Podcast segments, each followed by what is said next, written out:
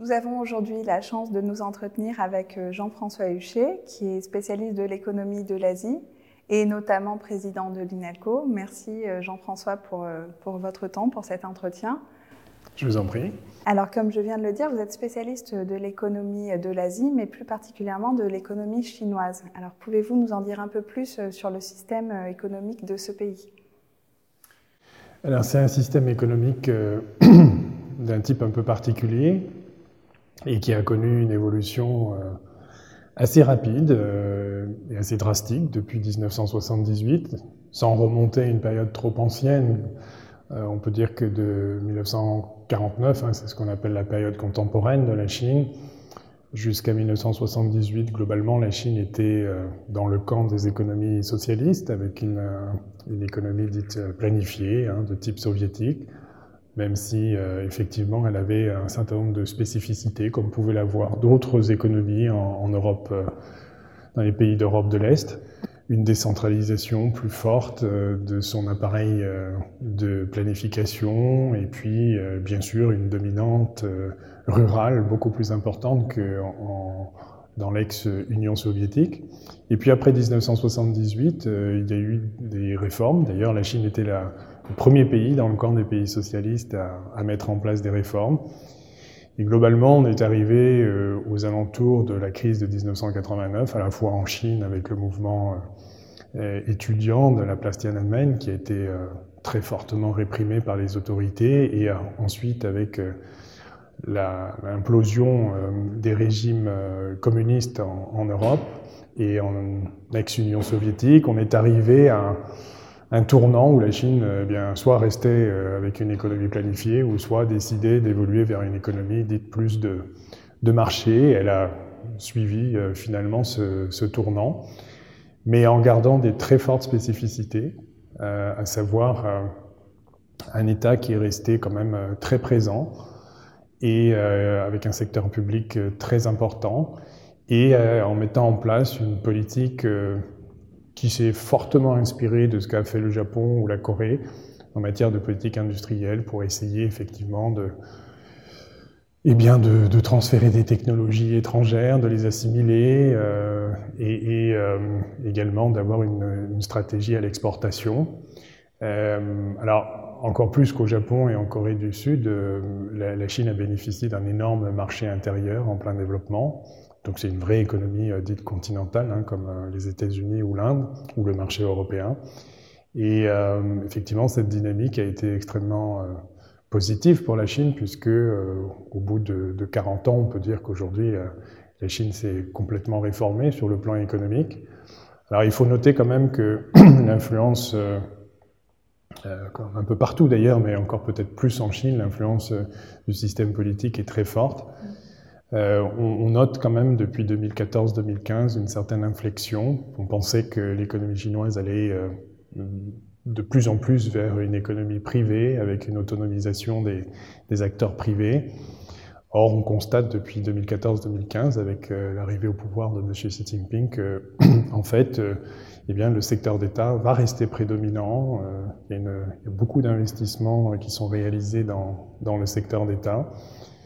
Et euh, il est vrai qu'avec euh, une certaine, euh, on va dire, raidissement, un certain raidissement de la part des États-Unis, peut-être aussi de l'Europe et d'autres partenaires, eh bien, on, assiste aujourd'hui non pas à un repli de la Chine sur elle-même, mais en tous les cas à la nécessité de repenser un petit peu son insertion dans, l'économie internationale. Mais disons que globalement, c'est une économie qui a été euh, complètement réformé et qui a été euh, en capacité de, de monter euh, sur le plan de la valeur ajoutée, euh, de la qualité technologique des produits qu'elle est capable effectivement de mettre sur le marché, tant au niveau international que national. Et également, c'est une économie qui a également beaucoup apporté en termes de, de, de réduction de la pauvreté, et de transformation, bien sûr, euh, du mode de consommation, des habitudes de vie, du niveau de vie euh, euh de la Chine qui n'a plus rien à voir avec le pays qu'on connaissait en 1978, qui faisait partie des pays les plus pauvres de la planète, il faut le rappeler. Mmh. Et au niveau du capitalisme à la chinoise, quelles sont ses forces et ses faiblesses? Alors, on pourrait dire que c'est un capitalisme d'État euh, soit autoritaire ou soit euh, euh, néo-totalitaire. Donc, dans ce que je viens de dire, vous remarquez bien sûr la présence de l'État hein, très forte. Alors, c'est pas la première fois qu'on a une présence de l'État dans des, formes de capitalisme. On l'a eu en Europe occidentale. La France a été un exemple dans les années 50, 60 et 70. Euh, d'autres pays aussi, l'Italie. Euh, euh, ce qui caractérise par contre la Chine, c'est effectivement cette très forte implication du politique, c'est-à-dire dans un système qui est capable de contrôler ce que les individus peuvent faire. et donc, on a une colonne vertébrale du Parti communiste qui est présente partout dans le monde économique. Euh, à, travers euh, eh bien, des cellules de représentation du parti dans toutes les grandes entreprises, dans toutes les entreprises privées. Euh, ce n'est pas uniquement dans le secteur public. Et donc, le Parti communiste a une capacité finalement d'imposer des décisions aux acteurs économiques, y compris dans le secteur privé, qui est, on peut dire, largement subordonné au, à l'État. Euh, ce qui différencie euh, considérablement, bien sûr, euh, le, capitalisme d'État en Chine avec ceux qu'on a rencontrés ailleurs.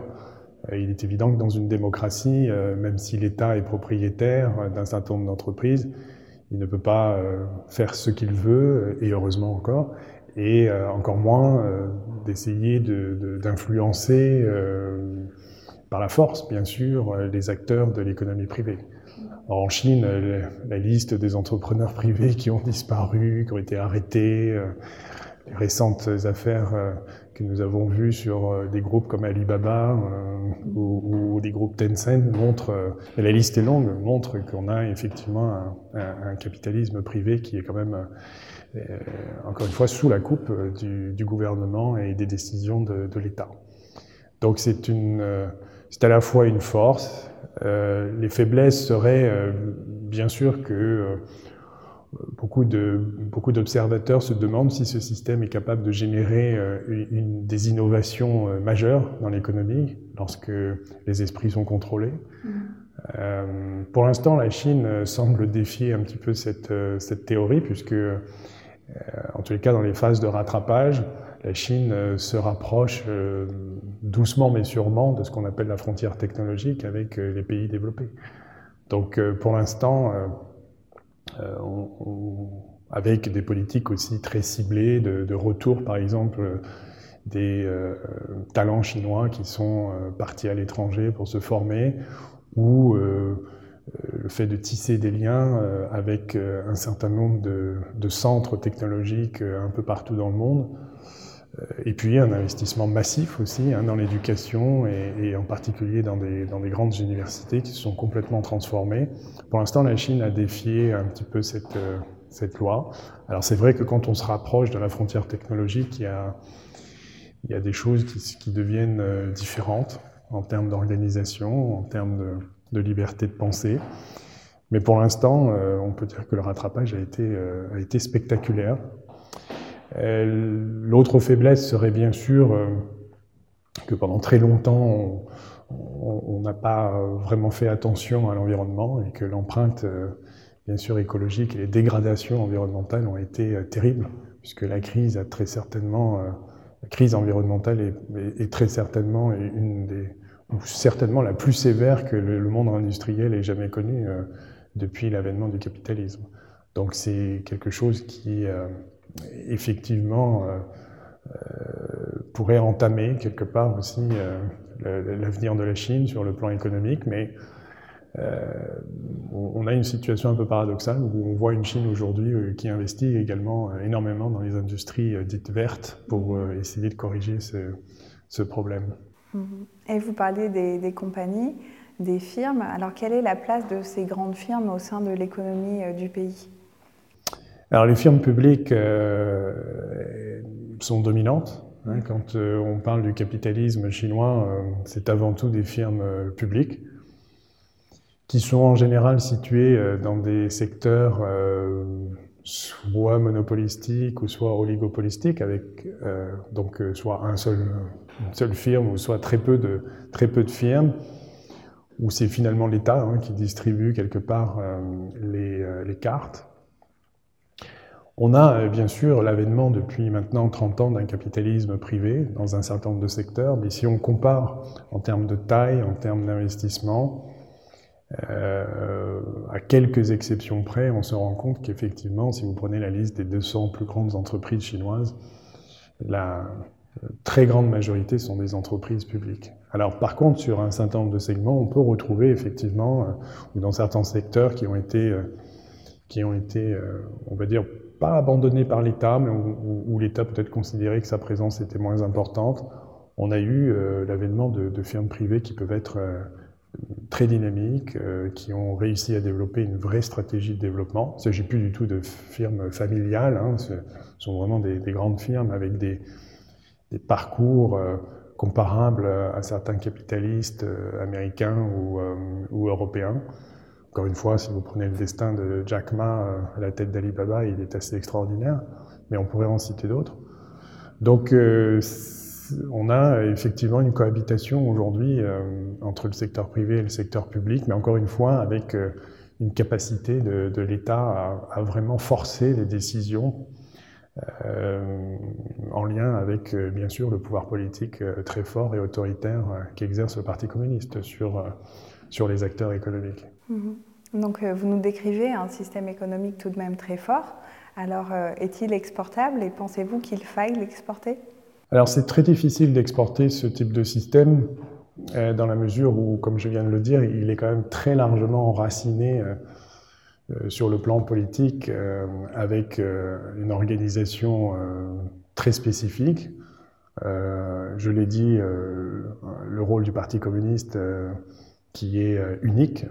Euh, alors bien sûr, on pourrait dire, euh, pourquoi pas, euh, certains pays qui se réclament encore du communisme, comme le Vietnam, pourraient se rapprocher effectivement de la Chine. Et il y a eu des tentatives, il y a toujours des tentatives d'imiter effectivement la politique chinoise.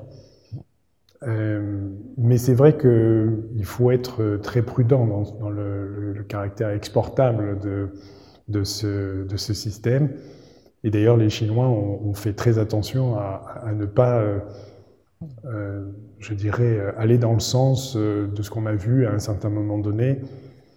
On, parlait d'un consensus de Washington pour les, pour les théories néolibérales, et à un moment, on a vu émerger le, terme de Beijing Consensus, et le gouvernement chinois s'est très largement et rapidement écarté de cela ne souhaitant pas à la fois définir ce qu'il y avait derrière ce consensus de Pékin, puisque on avait une dimension politique très forte, et se rendant bien compte qu'il était difficilement exportable auprès des autres pays. Alors ceci étant dit, on a, beaucoup de régimes autoritaires dans le monde qui veulent s'inspirer de, ce que Pékin euh, a essayé de faire dans son économie, euh, avec euh, bien sûr un certain nombre de dispositifs comme les zones économiques spéciales ou un certain nombre de politiques sur l'urbanisation. Euh, voilà, donc on trouve euh, peut-être plus ponctuellement des expériences chinoises qui sont reproduites à l'étranger, mais il faut faire très attention. Ceci étant dit, la Chine n'a pas non plus copié,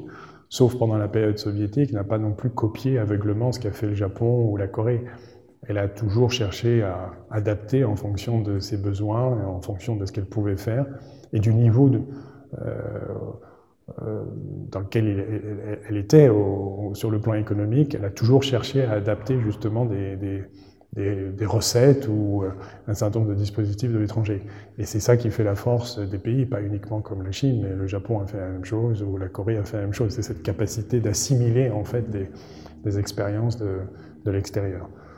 Donc de ce point de vue, la Chine peut être un exemple sur certains euh, mais globalement, le système dans son entier, il est difficilement exportable parce qu'il est vraiment très spécifique. Mhm.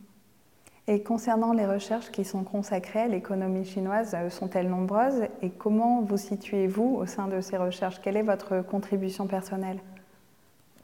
Alors, euh, on a beaucoup de littérature aujourd'hui sur l'économie chinoise, une littérature très abondante. Euh, qui émanent à la fois de spécialistes de la Chine, mais aussi à la fois de, de non-spécialistes, étant donné l'importance que prend l'économie chinoise dans le monde. Donc euh, on a, euh, je dirais peut-être que c'est le pays aujourd'hui qui attire le plus d'études au monde, comme ça a été le cas à un moment pour le Japon dans les années 70 ou 80, parce qu'on avait le sentiment que le Japon défiait quelque part la théorie néolibérale avec des succès insolents sur le plan économique. Bien la Chine est un peu dans, le même, dans la même position, mais peut-être encore plus, puisqu'elle elle, bénéficie à la fois d'une puissance économique, mais aussi d'une puissance politique euh, inégalée euh, aujourd'hui dans le monde de ce qu'on pourrait appeler les pays en voie de développement. Donc, euh, de ce point de vue, la Chine est dans une position différente de celle du Japon. Donc, beaucoup de, beaucoup de littérature. alors, à la fois une littérature qui, qu'on pourrait dire dans laquelle moi je m'inscris, hein, qui est plutôt une littérature de spécialistes de la Chine, donc avec des enquêtes de terrain, euh, qui connaissent l'environnement, euh, à la fois politique et historique de la Chine. Et puis d'un autre côté, des études plus euh, économétriques, des, des, des, études qui vont plutôt tendance à, qui ont tendance à valoriser des bases de données, des chiffres. Alors pendant longtemps, ça a été un problème, bien sûr, puisque la Chine avait des, gros problèmes sur le plan de son, de son système statistique. Mais euh, bon, aujourd'hui, les statistiques se sont améliorées, puis euh, ceux qui travaillent dessus savent aussi là où il faut chercher, ce qu'il ne faut pas prendre en termes de statistiques. Et voilà, cohabitent en fait sur l'économie, sur les études de, l'économie chinoise, en fait deux, deux types, je dirais, de travaux. Alors en ce qui concerne mes travaux, moi j'ai beaucoup travaillé sur... j'ai fait ma thèse sur les transferts de technologies, et sur les politiques industrielles de rattrapage technologique. Et puis ensuite, euh, j'ai glissé euh, sur les réformes du secteur d'État en Chine, qui étaient euh, très importantes dans les années 1990 et au début des années 2000. Euh, j'ai également fait une incursion au Japon pour comparer aussi les systèmes capitalistes du Japon et puis le système chinois, en travaillant sur les relations bilatérales sino-japonaises. Et puis, euh, depuis le début des années 2000, cette comparaison a été plutôt faite avec l'Inde, euh, autre grand pays de l'Asie, bien sûr, qui euh, mettait en place aussi une série de politiques industrielles. Donc, j'ai conduit plusieurs programmes, dont certains étaient financés par l'Union européenne ou, par le CNRS pour mettre en place une recherche collective avec des équipes chinoises et indiennes pour travailler justement sur les politiques industrielles que mettaient en place les gouvernements et essayer de comparer euh, ce qui se faisait dans ces deux grands pays. Donc, euh, j'ai travaillé euh, à la fois sur le côté État, mais aussi du côté entreprise, pour voir comment les grandes entreprises aussi se positionnaient par rapport à cette politique industrielle. Et puis plus récemment, bien sûr, je me suis intéressé à, à, la projection de la puissance économique à l'extérieur avec des travaux sur les nouvelles routes de la soie. Et tout récemment, mais je le fais de manière parallèle à ces, travaux que je viens de citer, euh, un intérêt de plus en plus croissant sur les, les questions environnementales qui avait débuté euh, très tôt lorsque je faisais euh, des enquêtes de terrain dans les, les zones industrielles et qui m'amenaient à aller dans des endroits très pollués. Donc je m'étais toujours posé la question de savoir voilà, est-ce qu'on pouvait avoir une, vision un peu plus euh, complète de ce qui se passait sur le plan environnemental en Chine?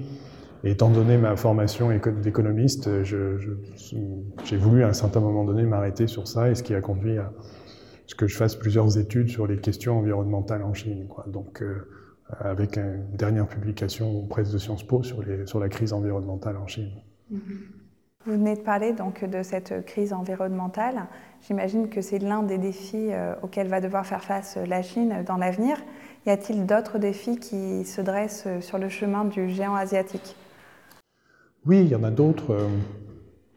Euh, à côté de la crise environnementale, la Chine euh, a toujours des faiblesses sur le plan de son système financier, qui est, loin d'être euh, complètement euh, sécurisé il faut dire que l'État, euh, restant à la tête de, l'allocation des ressources, a eu tendance euh, par moment à... Pour l'instant, il n'y a, pas eu de, a pas eu de trop gros problèmes, mais l'État a eu tendance par moment à canaliser un certain nombre de ressources pour assurer ce qu'elle appelle la stabilité sociale aux dépens de la viabilité financière. Et donc la Chine est passée par différentes phases de, euh, voilà, de, euh, je dirais de, de, crédit que les entreprises n'arrivaient pas à rembourser, euh, juste parce qu'il fallait maintenir un certain niveau euh, d'activité économique pour ne pas avoir trop de chômage. Alors, je pense que c'est tout à l'honneur de la Chine. Hein, euh, en sens inverse, dans des pays capitalistes, on a plutôt tendance à, à favoriser la rentabilité des actionnaires, du capital, aux dépens de ce qui se passe sur le marché du travail, sans se préoccuper de ce que ça peut avoir comme conséquence sur le chômage. Donc, la Chine a plutôt adopté étant donné que l'État contrôle les ressources, l'État a plutôt forcé les banques justement à ne pas euh, et bien donner la primauté à la, rentabilité financière.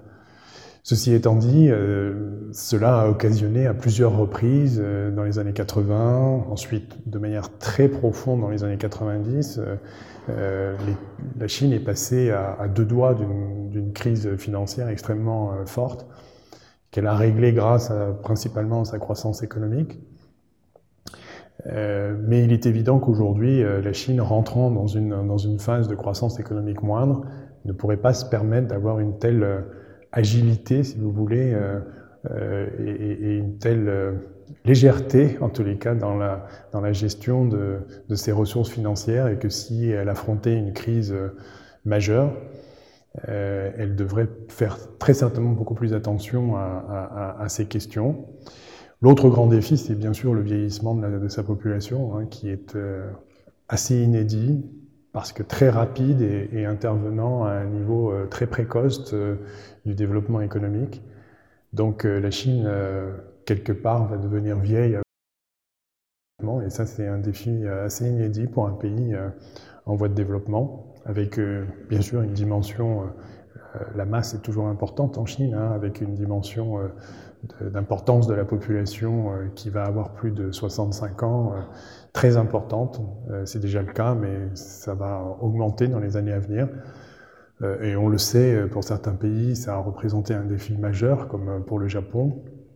Donc il va falloir observer avec beaucoup d'attention comment la Chine va gérer effectivement ce, ce, virage du vieillissement de la population avec toutes les conséquences sur le plan financier, l'organisation des systèmes euh, de protection sociale, sur, euh, sur euh, la solidarité familiale, sur la question des assurances, la question du, euh, voire même du dynamisme en matière de création d'entreprises. Donc voilà, c'est le vieillissement est, quelque chose de, de, vraiment de, qu'on ne peut pas analyser au travers simplement d'un critère, mais il faut vraiment regarder ça à travers plusieurs euh, plusieurs, euh, je dirais, euh, angles de vue. Et c'est certainement un défi majeur de la Chine. L'autre, défi, c'est euh, bien sûr l'environnement, on en a parlé, donc je ne vais pas revenir dessus. Et puis le dernier, qu'il ne faut pas oublier, malgré ce qu'on peut dire sur le système politique, c'est que euh, la Chine va très certainement à un moment devoir se poser la question de, de, de, de son organisation politique. Euh, alors pour l'instant, le Parti communiste reste dominant, euh, contrôle euh, extrêmement bien la société, mais euh, euh personne ne sait si euh, dans des systèmes hyper centralisés comme, comme celui qui existe en Chine, le Parti communiste sera en mesure, au détour d'une crise grave, au détour euh, d'une guerre, au détour d'une crise majeure, eh bien, personne ne sait si ces systèmes hyper centralisés euh, pourra euh, survivre. Et je pense que ce qui s'est passé dans d'autres pays au monde démontre que cette hypercentralisation, à un certain moment donné, peut vaciller très rapidement.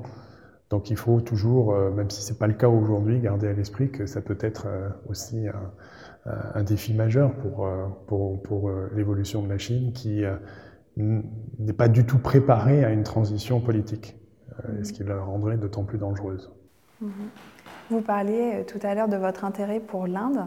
Alors quels sont les rapports économiques et financiers, commerciaux entre ces deux pays, entre l'Inde et la Chine? Alors on a tendance à un petit peu sous-évaluer cette, cette relation bilatérale. Elle défrait la chronique assez régulièrement euh, ces derniers temps avec le conflit euh, frontalier, mais qui est simplement un baromètre euh, en fait euh, euh, qui est issu de la guerre de 1962. cette guerre éclair qui a duré simplement trois mois et pour laquelle il n'y a pas eu de règlement des frontaliers. Mais c'est une relation bilatérale extrêmement importante et qui très certainement va structurer le paysage euh, on va dire, des relations internationales en Asie, ça c'est sûr. C'est déjà très certainement le cas, puisque les deux pays se livrent euh, quelque part à une rivalité euh, nationaliste, avec bien sûr un certain nombre d'avantages pour le moment pour la Chine, mais l'Inde est trop grande pour être complètement dominée par, par la Chine, et donc l'Inde a un pouvoir de nuisance quand même très important pour, dans un certain nombre de, euh, on va dire, de, lieux, que ce soit l'Asie centrale ou que ce soit l'océan Indien, euh, euh, voire même en Asie du Sud-Est. et puis, du côté du Moyen-Orient également. et puis par ailleurs, l'Inde ne renonce absolument pas à, son, un leadership, en tous les cas, sur, sur le plan asiatique, même si elle est très loin derrière la, Chine sur le plan économique. Donc on a une relation euh, de, de, rivalité très forte, avec euh, des systèmes politiques qui sont très différents, avec euh, une société civile qui ne fonctionne pas de la même manière. Alors elle est largement embryonnaire et absente en Chine, mais euh, on le voit bien dans les réactions qu'il peut y avoir en Inde à l'égard de la Chine. la Chine a beaucoup de mal à, comprendre comment fonctionne la société civile indienne. Donc euh, on, a vraiment deux grands pays majeurs qui vont structurer euh, le, devenir de l'Asie et peut-être euh, aussi influencer les relations internationales euh, en, dehors de l'Asie. Donc je crois qu'il ne faut pas du tout sous-estimer cette relation, il faut plutôt l'étudier dans, tous ces, dans tous ces détails. Mm-hmm. Et à propos d'études, est-ce que cette relation a été très étudiée dans le passé et avez-vous écrit à ce propos? Alors, j'ai publié euh, quelques articles euh, sur cette relation bilatérale. J'ai toujours euh, continué à suivre cette, cette, relation. il y a une littérature, effectivement. Alors, elle, était plus forte côté, côté Inde que côté Chine. Il faut dire que l'Inde a, observé le développement économique de la Chine avec beaucoup de, jalousie. Euh, néanmoins, ces derniers temps, la Chine commence à s'intéresser aussi euh, à l'Inde, avec euh, quand même des publications plus sérieuses qui appréhendent beaucoup plus la réalité indienne. Ceci étant dit, on trouve quand même relativement peu de spécialistes de l'économie indienne en, Chine, ou voire même des spécialistes de, la politique indienne. Je crois que l'existence d'une démocratie, même euh, je veux dire, atténué avec euh, euh, le gouvernement maudit aujourd'hui, dérange la Chine, bien sûr, puisque l'Inde est la démonstration qu'un très grand pays peut fonctionner avec une démocratie, même inefficace, comme elle peut l'être en Inde, sur différents plans. Je crois que la Chine ne cesse de dire que voilà, les, les, problèmes que rencontre l'Inde sont dus à sa démocratie.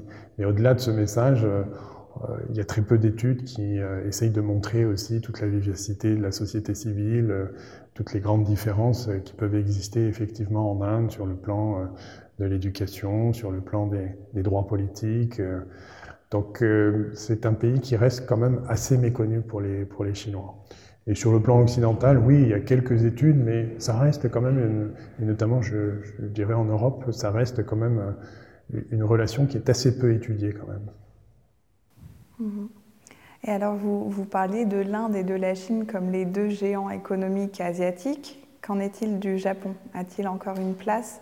Bien sûr, le Japon euh, conserve une place euh, et un rôle majeur en Asie, euh, non seulement seul, mais également comme pivot et, allié des États-Unis dans, dans l'espace asiatique, et notamment en Asie orientale.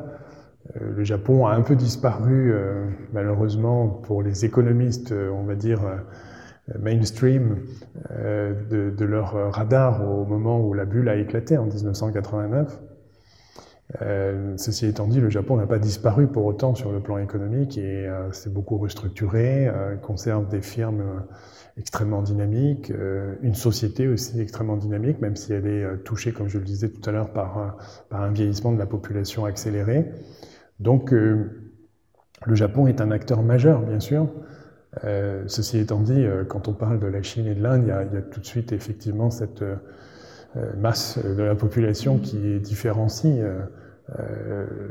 l'Inde, la Chine d'un côté et, le Japon de l'autre. Non pas que le Japon ne soit pas très peuplé, il y a quand même près de 120 millions d'habitants, mais euh, euh, ça reste euh, un pays qui, de ce point de vue, n'a pas les mêmes contraintes ou éventuellement dynamisme issus de sa population. Mais que ce soit sur le plan militaire, sur le plan économique, sur le plan de sa présence aussi en Asie, une présence économique majeure en Asie du Sud-Est notamment, ou voire même en Afrique, on l'oublie un peu aussi, euh, le Japon reste euh, effectivement un, acteur euh, privilégié et qui est courtisé aujourd'hui par tous les pays qui cherchent quelque part à, avoir une stratégie de, de ce qu'on appelle en anglais une stratégie de containment, hein, de, pour essayer de voilà d'encercler un peu la Chine ou de, de diminuer un petit peu sa, sa, projection et sa puissance économique. Et donc on retrouve par exemple euh, cette stratégie euh, indo-européenne. Le Japon euh, ne figure pas dans le titre, mais est un acteur majeur des différents partenaires qui et des partenariats qui se nouent entre l'Inde, l'Australie, et on le voit, la relation par exemple entre l'Inde et le Japon est devenue très importante ces dernières années. entre l'Inde et le Japon, et qu'en est-il alors de, du Japon et de la Chine? Cela ne complique pas les relations euh, diplomatiques, euh, économiques? Alors, les relations sont très importantes, ne serait-ce que parce que ce sont des voisins. Donc, si on pouvait comparer, euh, ce serait un petit peu comme comparer la France et l'Allemagne avant, avant, la Deuxième Guerre mondiale. Donc, il y a des dissensions politiques majeures, un refus assez fort d'affronter la mémoire, de part et d'autre, hein, sur des sujets très différents, parce que la Chine n'est pas, complètement innocente non plus, euh, et utilise bien évidemment euh, par moments le, euh, on, va dire quelques erreurs qui sont commises par certains partis politiques japonais, et notamment l'extrême droite bien sûr, pour justement justifier euh, d'un ennemi euh, euh, identitaire, d'un ennemi historique que serait le, Japon, afin de cimenter quelque part aussi l'opinion publique chinoise. Chose qu'on ne retrouve absolument pas à Taïwan, qui est un, régime démocratique et qui a une attitude vis-à-vis du Japon qui est complètement différente de celle de la Chine.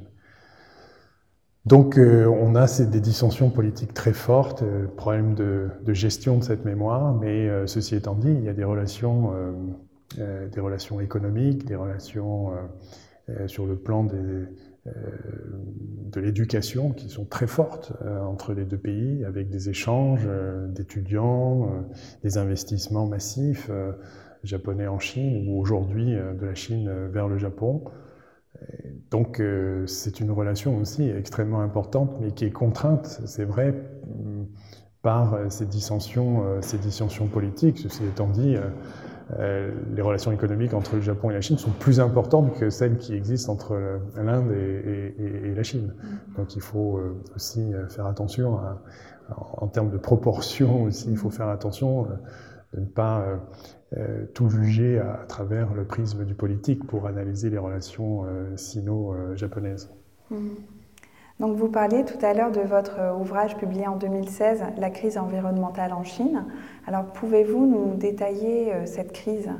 Comment se manifeste-t-elle? Ben, C'est une crise qui se manifeste pratiquement dans tous les aspects de l'environnement, que ce soit la qualité de l'air, la pénurie de l'eau dans le nord de la Chine, la pollution de l'eau partout en Chine. Euh, quand je dis pollution de l'eau, ça touche euh, à la fois euh, les eaux de surface hein, et aussi les, nappes phréatiques ou les côtes marines qui sont très touchées. la question de la gestion des déchets. Et puis toute la question de la désertification et de la pollution des sols. Donc en fait, tous les clignotants sont en rouge, malheureusement, et c'était une crise euh, qui démontre euh, que le, le développement industriel colossal sur l'environnement chinois, au point qu'on peut dire qu'aujourd'hui, le, le développement économique chinois est arrivé à une sorte de, limite presque physique en matière environnementale et que la Chine euh, a la nécessité, euh, impérieuse de, changer de, modèle, modèle euh, économique. Alors ça ne se fait pas du jour au lendemain, hein, vous pouvez l'imaginer. Hein. On, on, fait même dans un pays autoritaire qui aurait la capacité d'imposer des politiques publiques, on ne fait pas ça comme ça du jour au lendemain. Euh, il y a une, euh, addiction au charbon, par exemple. La Chine est, le plus gros consommateur, mais de très très loin, euh, du charbon au monde, avec près de 4 milliards 200 millions de tonnes de charbon brûlées chaque année pour produire de l'électricité, principalement, ce qui est plus que dans le reste du monde. Et puis une industrie lourde qui reste très très importante euh, et encore une fois, on parle de la Chine, hein, on ne parle pas d'un petit pays, donc euh, ce sont des, des, dimensions et des masses qui sont très importantes. Je vous donne un exemple, les, les cimentiers chinois euh, représentent à peu près 3,5% euh, des émissions totales de CO2 au monde. Donc, euh, mmh. parce qu'on a énormément de construction immobilière, de construction d'infrastructures. Donc, la Chine utilise a utilisé par exemple entre 2011 et 2013 plus de ciment que, que les États-Unis euh, au XXe siècle. Donc euh, il faut toujours euh, se rapporter à ces chiffres qui font un peu tourner la tête, mais qui expliquent aussi pourquoi on a une empreinte écologique qui est massive, avec un exode de la population rurale vers les villes qui, bien sûr, aspire à un mode de consommation des citadins, qui n'est pas du tout euh, différent de ce que nous connaissons ici, euh, avec euh, voiture, euh, appartement, donc euh, avec aussi des habitudes de, de, consommation alimentaire qui changent. Et donc, quand vous multipliez ça par la masse chinoise, eh bien, vous avez une empreinte qui est colossale, en fait, non seulement pour le territoire chinois, mais aussi pour le reste du monde, quand on regarde euh, par exemple les émissions de CO2 de la Chine euh, qui ont euh, dépassé celles des États-Unis en 2007 et qui se sont envolées aujourd'hui pour faire en sorte que la Chine représente 30% des émissions de CO2 au monde, donc très largement devant les États-Unis ou, ou, ou l'Europe. Donc c'est un, défi majeur euh, de changer tout ça parce qu'il y a des éléments structurels sur lesquels la Chine n'a pas de à très peu de prise, hein, euh, l'importance de sa population, euh, l'exode rural, l'urbanisation, sont des choses que la Chine peut modifier, mais, mais, je dirais pas à la marge, mais en tous les cas, elle ne peut pas modifier de manière très rapide une stratégie énergétique aussi, comme je disais, qui repose sur, sur le charbon. Donc en fait, on est dans une situation, et c'est un peu la conclusion de mon livre, dans une situation un peu schizophrène où on a euh, une Chine brune qui cohabite avec une Chine verte qui se développe très rapidement et où on va voir euh, très certainement encore pendant 20 à 30 ans euh, une Chine qui reste avec l'Inde, le pays le plus pollueur de la planète, et un pays qui néanmoins investit énormément dans, dans les nouvelles énergies, dans l'économie verte, avec euh, l'introduction de, nouvelles technologies très rapides euh, euh, dans, ces domaines, ce qui explique la, de la part des entreprises étrangères une volonté d'être présente aussi hein, en Chine pour justement tester ces technologies parce qu'on les teste sur un, une population très rapidement euh, très importante. Et donc on, peut, on peut voir ce qui se passe au niveau des prix, au niveau de, l'adoption de ces technologies. Mais c'est cette cohabitation entre cette Chine brune et, Chine verte qui euh, est un peu une course contre la montre, euh, qui concerne la Chine, mais qui concerne le, reste du monde, puisque euh, on a encore 250 à 300 millions de personnes qui vont passer du monde rural vers le monde, euh, le monde urbain. Et euh, euh, en fonction, si vous voulez, de, des habitudes de vie, en fonction des politiques publiques qui vont être mises en place en Chine, euh, cette classe moyenne colossale qui va émerger euh, va avoir bien évidemment des, un impact et une empreinte euh, qui va très largement dépasser ce qui se passe à l'intérieur du territoire chinois. Et si vous rajoutez l'Inde, euh, ce n'est pas une planète dont on va avoir besoin, mais deux ou trois. Donc les questions éthiques se posent aussi de savoir comment effectivement la Chine et l'Inde peuvent gérer aussi leur, leur, politique de développement économique, bien sûr. Alors de 1987 à 1991, vous avez vécu à Pékin. Que vous a apporté cette, cette période? Oui, je suis parti faire ma thèse, euh, faire ma thèse euh, de doctorat euh, d'économie en Chine. ça s'est un peu fait par hasard puisque je devais plutôt partir en Argentine, travailler sur sur sur l'Amérique du Sud, parlant espagnol. donc ça s'est fait par hasard. donc je suis parti un peu sans connaître beaucoup de choses de la Chine, ni beaucoup de choses d'ailleurs du, chinois. J'avais fait quelques mois de, chinois avant de partir. Donc ça a été forcément, euh, de toute façon c'est toujours un choc, et puis euh, en 1987 la Chine n'était pas le pays euh, matériellement développé qu'on connaît aujourd'hui, donc euh, ça, a été un choc. Mais globalement je n'ai jamais, jamais regretté parce que ça a été un choc qui vous amène à vous redéfinir par des, un jeu de miroir. On se pose forcément beaucoup de questions sur ce qu'on est, d'où on vient, sur ses racines, sur aussi comment fonctionne le pays d'où on vient. Donc c'est quelque chose d'extrêmement enrichissant. J'ai appris, euh, appris le chinois euh, de manière intensive, donc euh, ça a été une formation extrêmement intéressante. Beaucoup voyagé aussi pour découvrir ce pays. puis j'ai tout de suite travaillé sur ma thèse en, en découvrant que c'était une période extrêmement intéressante sur le plan de la transformation économique de la Chine, qui m'a permis aussi de me familiariser avec euh, les économies dites socialistes, parce que je n'avais pas fait d'études sur ces, dans ce domaine euh, lorsque j'avais fait mon, DEA euh, d'économie industrielle à, l'université de Rennes à l'époque.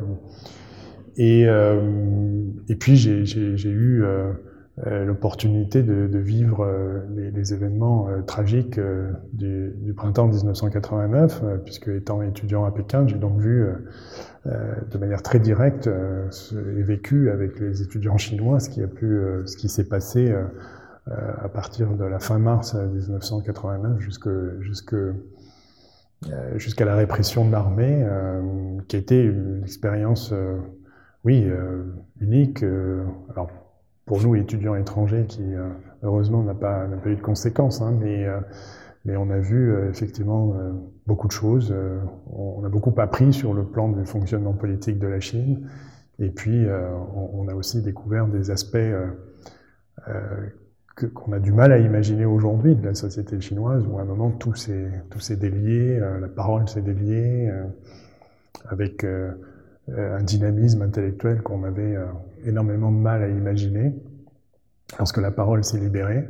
Et puis aussi, euh, malheureusement, une répression euh, extrêmement féroce euh, qui s'est abattue sur, sur les étudiants et sur la société, principalement dans les grandes villes chinoises. Donc ça a été une expérience très forte, qui, qui, bien sûr vous marque quand, quand vous partez à l'étranger, qui plus est dans un pays aussi différent, avec justement cette expérience aussi marquante. Et puis, je dirais ensuite, du point de vue des études, euh, j'ai continué ensuite entre, euh, je suis revenu en 91 et puis j'ai, euh, pardon, en 89 et je suis resté jusqu'en 91, donc j'ai pu terminer mes, mes recherches dans, sur, mon sujet de thèse, tout en, bien sûr, en continuant à, côtoyer tous les amis chinois qui étaient à cette époque dans une, oui, sous une chape de plomb quand même assez importante après ce qui s'était passé en 89. Donc c'était une période oui, assez, euh, à la fois assez difficile, mais très, très enrichissante. Mm-hmm. Et par la suite, de 1993 à 1996, vous avez été chercheur à la Maison euh, franco-japonaise de Tokyo. J'imagine que c'était un séjour très différent. Jusqu'en 97, je suis resté euh, jusqu'en avril 97. Oui, c'était très différent, bien sûr. Alors, le, le, Japon, en tous les cas, quand vous étudiez la Chine, est un pays extrêmement intéressant parce que beaucoup de choses sont sont, écrites au Japon sur la Chine, mais qui ne passent pas les frontières du Japon. Il y a énormément de spécialistes euh, de la Chine et de l'Asie au Japon, mais qui ne publient pas en anglais. Donc euh, c'est extrêmement intéressant de les rencontrer, d'avoir leur point de vue. Et puis, euh, bien sûr, de, quand vous êtes économiste et que vous regardez les, expériences capitalistes dans le monde et en particulier en Asie, le Japon est très certainement l'exemple, comme je le disais tout à l'heure, avec la Corée qui est l'incarnation du dynamisme de l'Asie orientale, euh, puisque le Japon a commencé plus tôt que les autres pays. Donc c'est extrêmement intéressant d'être au Japon justement pour regarder ce qui s'y passe, euh, en plus, euh, moi, je suis arrivé en 93 au moment où la bulle avait déjà éclaté, où le Japon se posait beaucoup de questions, était déjà, euh, bien sûr, en train de, de, regarder ce qui se passait du côté du vieillissement de la population. Donc, c'était intéressant d'analyser tous ces, phénomènes. Et sans être devenu spécialiste de l'économie japonaise, ce, séjour m'a énormément appris pour justement savoir comment comparer et quoi comparer aussi euh, avec la Chine. Mais euh, il est sûr qu'en 97, euh, je me suis posé la question de savoir si je continuais à me spécialiser sur le Japon ou si je revenais vers le monde chinois. Et mhm. j'ai plutôt décidé de revenir vers le monde chinois. Oui, parce qu'il me semble que par la suite, vous avez été basé à Hong Kong, c'est bien ça? Tout à fait. Pendant entre 97 et 2001, pendant près de 5 ans, je suis resté, je suis resté à Hong Kong, au Centre d'études français sur la Chine contemporaine, comme, comme chercheur qui est un des, comme la Maison franco-japonaise, un des instituts français de recherche à l'étranger, qui est financé par le CNRS et le, ministère des Affaires étrangères. Et c'est là que j'ai mené des programmes de recherche dont je vous parlais tout à l'heure sur euh, les réformes du secteur public, euh, où j'ai commencé à, regarder ce qui se passait aussi un petit peu euh, du côté de l'Inde. Et, j'ai effectué deux séjours en fait, deux séjours de cinq ans, un premier comme chercheur au, CFC, et puis je suis rentré en France et ensuite, euh, en 2006, je suis revenu euh, pour diriger cette fois le, Centre d'études français sur la Chine contemporaine, qui par ailleurs publie une des revues les plus importantes hein, sur, sur le, non seulement en France, mais à l'international sur le, monde chinois contemporain, qui s'appelle Perspective chinoise, et sa, sa version anglaise qui s'appelle China Perspective.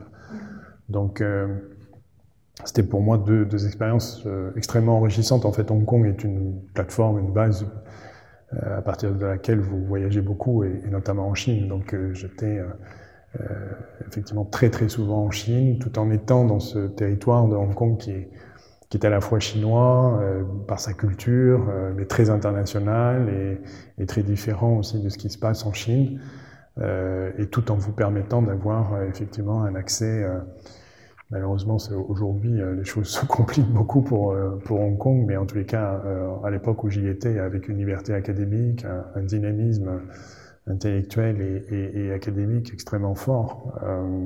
donc c'est un point d'observation extrêmement intéressant, Hong Kong. Mm-hmm. Et on va revenir un peu sur votre parcours. Quels sont, selon vous, les grands, les grands moments de votre carrière jusque-là? Alors, euh, ben, je crois que bien sûr, euh, d'abord en tant qu'étudiant, euh, de partir à l'étranger, c'est un, moment extrêmement important parce que c'est là que vous vous posez plein de questions, vous vous remettez en question, vous découvrez d'autres cultures, d'autres histoires. Donc c'est, je crois, un moment majeur. Après, il faut faire très attention de ne pas appliquer ce que vous avez découvert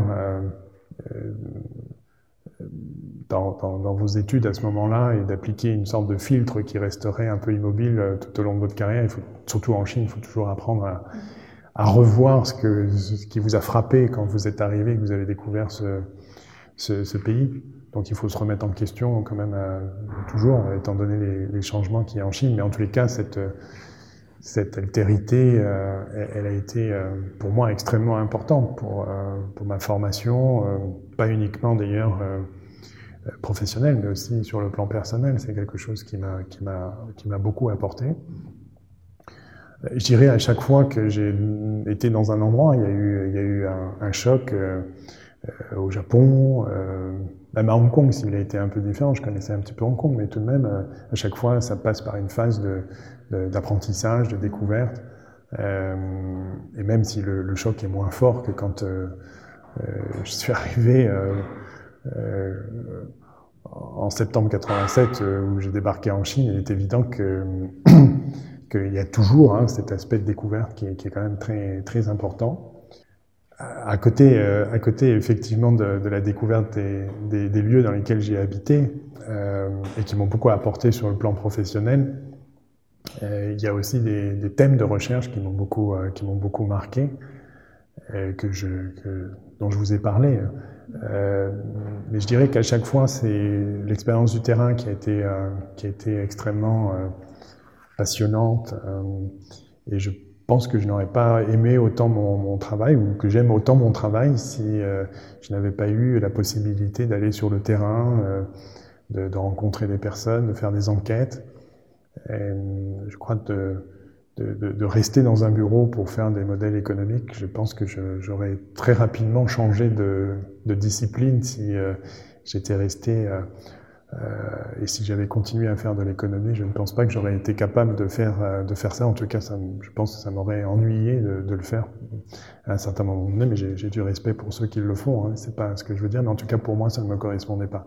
Et donc du coup, euh, je pense que justement ces enquêtes de terrain, les projets de recherche avec euh, la rencontre aussi avec d'autres collègues ont été pour moi extrêmement enrichissants. Donc je ne vais pas vous donner l'exemple, mais je devais en citer un, c'est vrai que lorsqu'on a euh, mis sur pied euh, avec quelques collègues euh, français, européens, une équipe indienne, chinoise, et qu'on a fait travailler tout ce beau monde ensemble et qu'on se déplaçait en Chine et en Inde pour pour enquêter dans les usines, pour faire également des enquêtes à la fois dans la bureaucratie chinoise et indienne, ça a été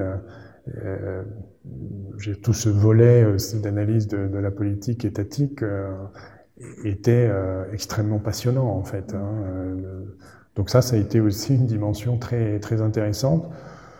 Puis après, ben, il y a tous les, je dirais, les, expériences de, direction d'institutions beaucoup aimé euh, diriger le, le Centre d'études françaises sur la Chine contemporaine à Hong Kong, qui est une plateforme merveilleuse pour euh, observer le monde euh, chinois contemporain avec une, revue prestigieuse. Et puis, depuis peu, voilà, des, défis importants avec d'abord une prise de fonction à la tête d'une un, équipe de recherche ici à l'INALCO, le montage du, du, groupement d'intérêt euh, scientifique, le JSASI, euh, qui m'avait été confié avec un autre collègue qui travaille sur le Japon euh, en 2013. Donc c'était peu une sorte d'association euh, des études asiatiques en France. Donc ça a été de beaux défis.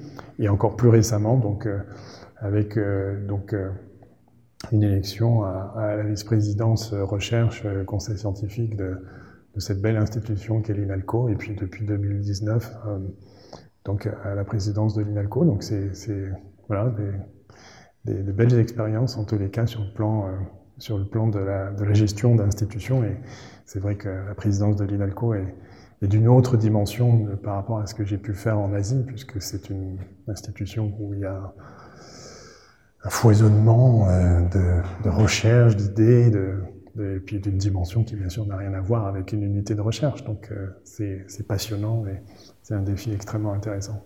Et justement, concernant l'INALCO, votre vision euh, de, cette institution a-t-elle changé depuis que vous en avez pris euh, la présidence? Oui, c'est normal, je dirais, puisque quand on est à la présidence d'une institution, déjà ça avait été le cas au moment où j'avais pris mes fonctions de, de, de vice-président recherche, on, on voit l'institution d'une manière différente. Quand euh, vous êtes enseignant-chercheur, vous, bien sûr, vous vous intéressez à vos cours, vous vous intéressez au, à la vie de votre département, euh, à, vos recherches, à la vie de l'unité de recherche dans laquelle vous êtes. Euh, et même si vous avez euh, des collègues avec qui vous travaillez, des amis même, à l'intérieur de l'institution, on a forcément une, vision beaucoup plus limitée. Lorsque vous prenez des fonctions de direction d'un établissement comme l'INELCO, vous êtes obligé à un certain moment donné, et d'ailleurs c'est ce qui en fait l'intérêt et le plaisir de, de vous intéresser à des recherches que vous n'avez même pas imaginé avant, avant de, prendre, de prendre ces fonctions. Moi, j'ai découvert euh, des recherches extraordinaires euh, conduites par des, par des collègues euh, dont je n'imaginais même pas qu'elles puissent exister. Donc, c'est sûr qu'aujourd'hui, j'ai une vision de l'INALCO qui a, je dirais pas complètement changé, mais qui est complètement différente par la diversité des choses que j'y vois, par la richesse aussi des choses que j'y vois, et par l'originalité aussi, les spécificités de l'institution par rapport à d'autres institutions universitaires en France ou dans le reste du monde. Et ça, je crois que c'est une des forces de l'INALCO. Et l'enseignement des langues rares et peu enseignées a-t-il de beaux jours devant lui, selon vous? Écoutez, je ne sais pas s'il a de beaux jours devant, de, si cet enseignement a de beaux jours devant lui, mais en tous les cas, euh, on, on, essaye euh, avec quelques collègues euh, de justement d'être un peu proactif sur cette question parce que certes l'INALCO a une mission et elle est reconnue hein, dans le monde universitaire français, européen, voire même à l'échelle mondiale pour ceux qui, connaissent ces domaines. Euh, nous sommes une institution unique avec l'enseignement euh, d'à peu près 102, 102 langues aujourd'hui, mais on, fait de la recherche beaucoup plus de langues que, que ces 102 langues. Ceci étant dit, euh, on, a quand même, euh, je crois, le, devoir d'essayer de, toucher euh, d'autres publics, ou en tout cas un public plus important pour, ces langues. Elles le méritent d'ailleurs. Et face à la globalisation et une certaine normalisation aussi, par moment à la réduction de, euh, la diversité linguistique. Diversité linguistique, je, je crois que l'INALCO a un rôle extrêmement important de, euh, à jouer sur toutes ces questions, euh, parce que non seulement on, vient ici pour l'apprentissage des langues, mais euh, l'INALCO est indissociable aussi de l'apprentissage de ce qu'on appelle les civilisations, c'est-à-dire toutes les sciences sociales qui entourent aussi la connaissance de ces airs et la compréhension de ces airs, y compris de la langue. Et donc, euh, on, voit bien que quand on finalement on supprime l'apprentissage d'une langue, en fait, on supprime aussi un enseignant-chercheur qui euh, délivre euh, en fait une, connaissance sur, euh, sur, sur cette ère. Et euh, c'est vrai pour, euh, pour le judéo-espagnol comme euh, pour euh, le romani ou pour le letton. Euh. alors on, passe un peu par moments pour des, je dirais pour une institution un peu un peu unique, par moments un peu bizarre peut-être aux yeux d'autres institutions universitaires, mais je crois que cette fonction elle est extrêmement importante et ceux qui connaissent l'importance de, du plurilinguisme, euh, de la diversité, euh, de la nécessité de connaître les autres et, justement de se confronter à cette altérité. Je crois qu'une institution comme l'INALCO est, est, nécessaire euh, et il doit jouer tout son rôle, bien sûr, dans, le monde qui est le nôtre aujourd'hui, qui est ce, monde de globalisation, même si aujourd'hui la globalisation n'est plus ce qu'elle était très certainement par rapport aux années 80 ou 90, on reste quand même dans des processus d'uniformisation et euh, cette nécessité euh, qui est inscrite dès le démarrage euh, de, l'école en 1795, hein, euh, même si à l'époque, bien sûr, il y avait des intérêts coloniaux, euh, cette nécessité, de, encore une fois, de, de, de connaître l'autre en connaissant la langue, en connaissant la civilisation, est quand même quelque chose qui, est, qui reste primordial dans, le monde que nous connaissons aujourd'hui. Donc, euh, le fait de le faire euh, à travers quelques spécialités, euh, une fois qu'on a appris la langue, on va se spécialiser dans le domaine de l'anthropologie ou dans le domaine de, de, la géographie ou dans le domaine de la littérature ou, éventuellement de l'économie, même, si, même si on n'est pas beaucoup à enseigner l'économie à, à, à l'INALCO. Je dirais peu importe, en fait, moi ce qui me frappe sur l'INALCO, c'est cette capacité qu'on peut donner aux étudiants et je crois que tous les enseignants la partagent, de, de ne pas se limiter en fait à une, à une seule discipline. On, on, va faire, euh, je crois que c'est toute la richesse euh, de l'INALCO, on va faire des incursions dans d'autres disciplines, des incursions qui sont bien choisies parce qu'on on a justement euh, cette capacité à, comparer aussi et à puiser dans différentes sciences sociales qui vont nous permettre d'analyser euh, euh une région ou un thème de cette, région. Et c'est vraiment cette, ces compétences et ce croisement entre langue, terrain, capacité à analyser une thématique, capacité aussi de plus en plus à comparer aussi avec d'autres. Et c'est justement pour ça que la confrontation avec les collègues, et je dirais ce, oui, ce, vivier euh, un peu en, ébullition constante ici à l'INALCO, où on, confronte aussi des, des, différentes expériences entre différents pays. Pour preuve, le séminaire qui vient de se tenir au Quai Branly, qui est organisé par l'INALCO cette année, porté sur l'État. Moi, j'étais assez ébloui par le fait qu'on a parlé de l'État sous ses différentes formes, euh, de la Russie en passant par la Chine, le Japon. Euh. Il y, a, peu d'institutions au monde qui sont capables euh, justement de faire ce type de choses. Donc le fait d'être aujourd'hui réunis dans un même, lieu depuis 2011 avec un nouveau bâtiment, ou d'avoir rénové ce très beau bâtiment historique dans lequel nous sommes maintenant, je pense favorise aussi cet échange et cette richesse que nous connaissons à INALCO.